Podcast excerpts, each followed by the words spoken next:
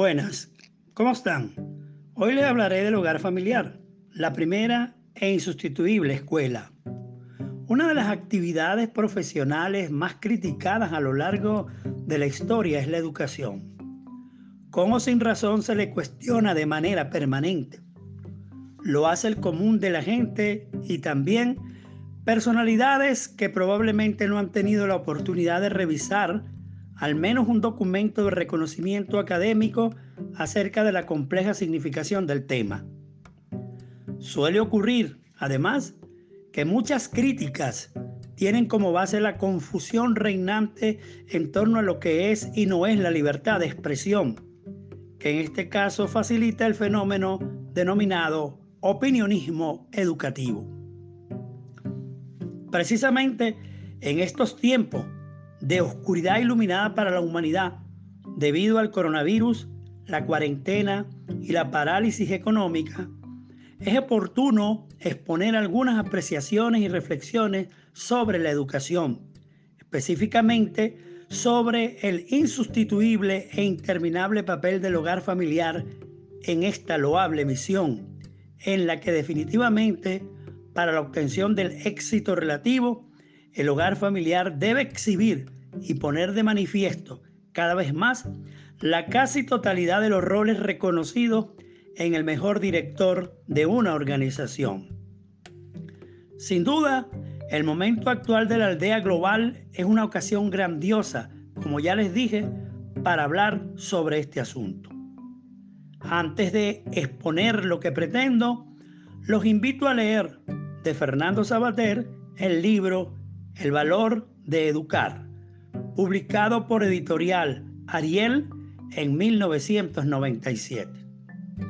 Educar, enseñar, instruir y aprender son términos que se confunden con mucha facilidad, no solo en personas comunes, sino en profesionales que fueron formados, capacitados, entrenados y adiestrados para desempeñarse como maestros, docentes, educadores o facilitadores.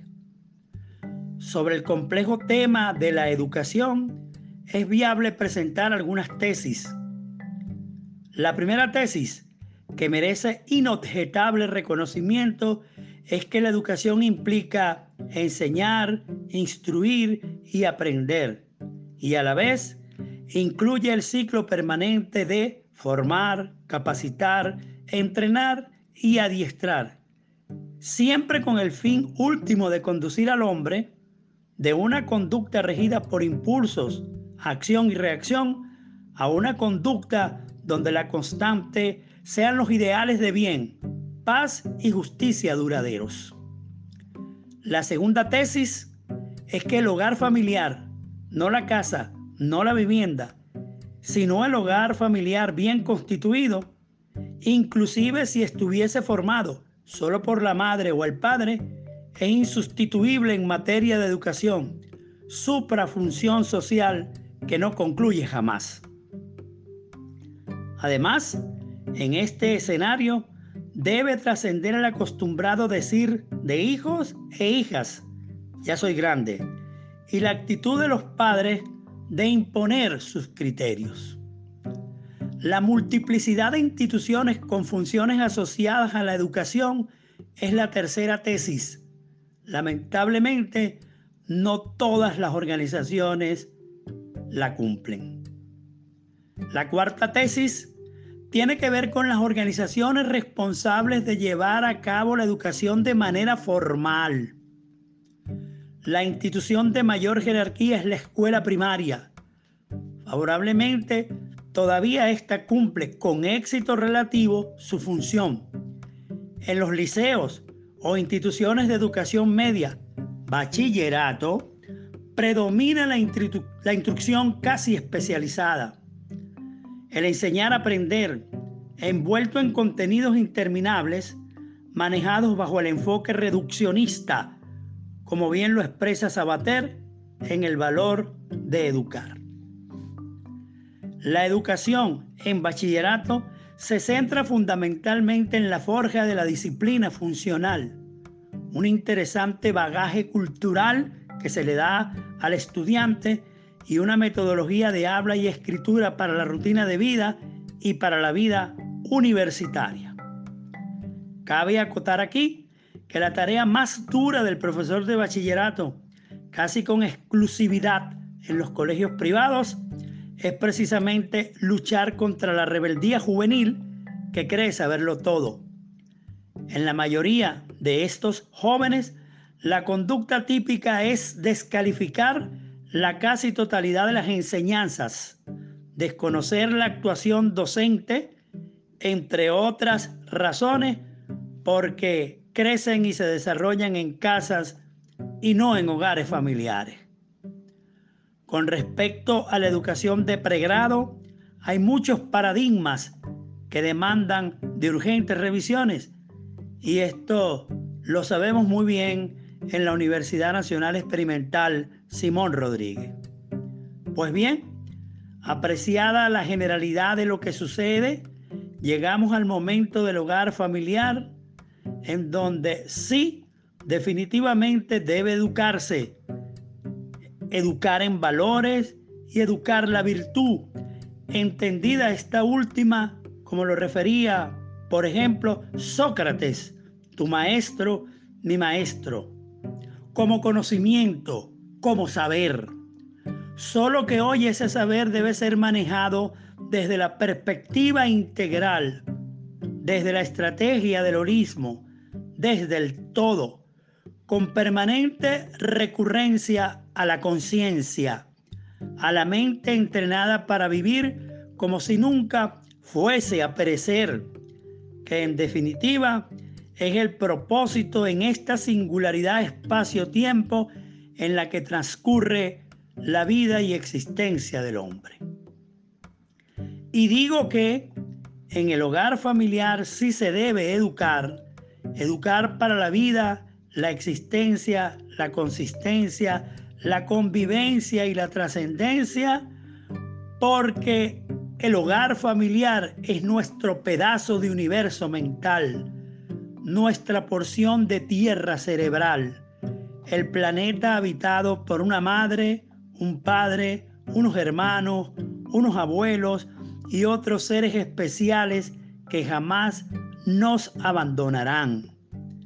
En esta permanente tarea, el hogar familiar no puede permitir que se le sustituya, pero tampoco debe descartar jamás la cooperación.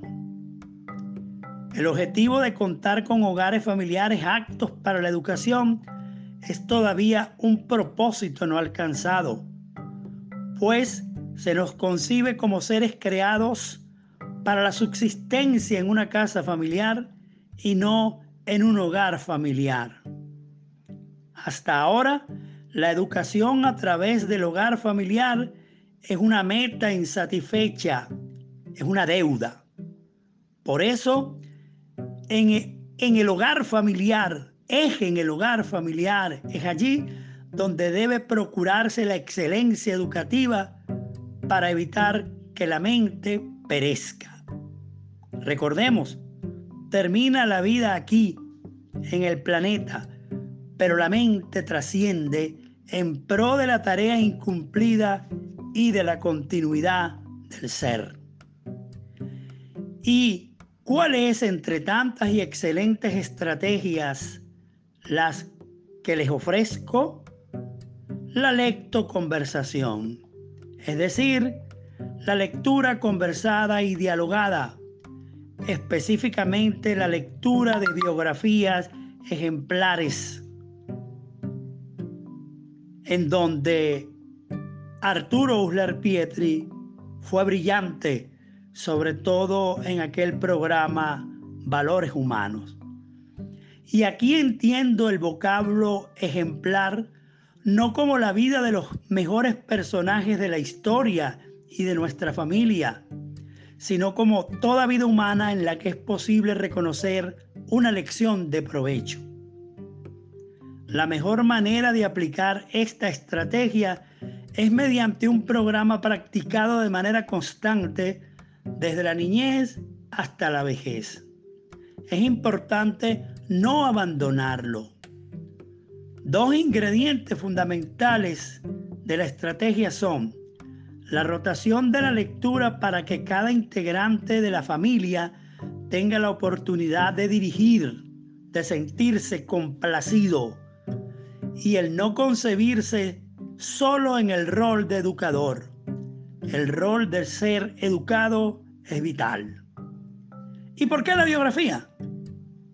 Una biografía no sustituye la vida, pero es probablemente la mejor semblanza de un ser. ¿Qué se obtiene al leer y dialogar con respecto a una biografía?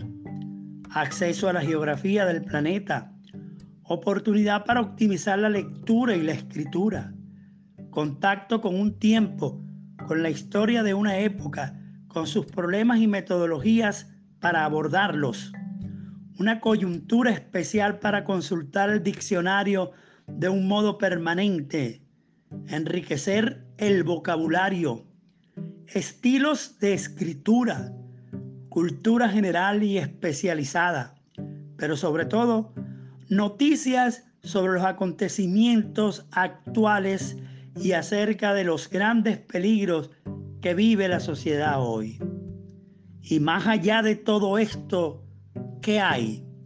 Lo sustantivo, lo crucial es el reconocimiento de la obra bien hecha en el hogar familiar y el aprendizaje y fortalecimiento a través de la crítica constructiva de una larga lista de valores, amistad, audacia, comprensión, humildad, justicia, laboriosidad, obediencia, paciencia, prudencia, respeto y otras trascendentales para la vida que si se practicaran con rigor harían posibles soluciones rápidas y eficientes a los problemas causados por el hombre.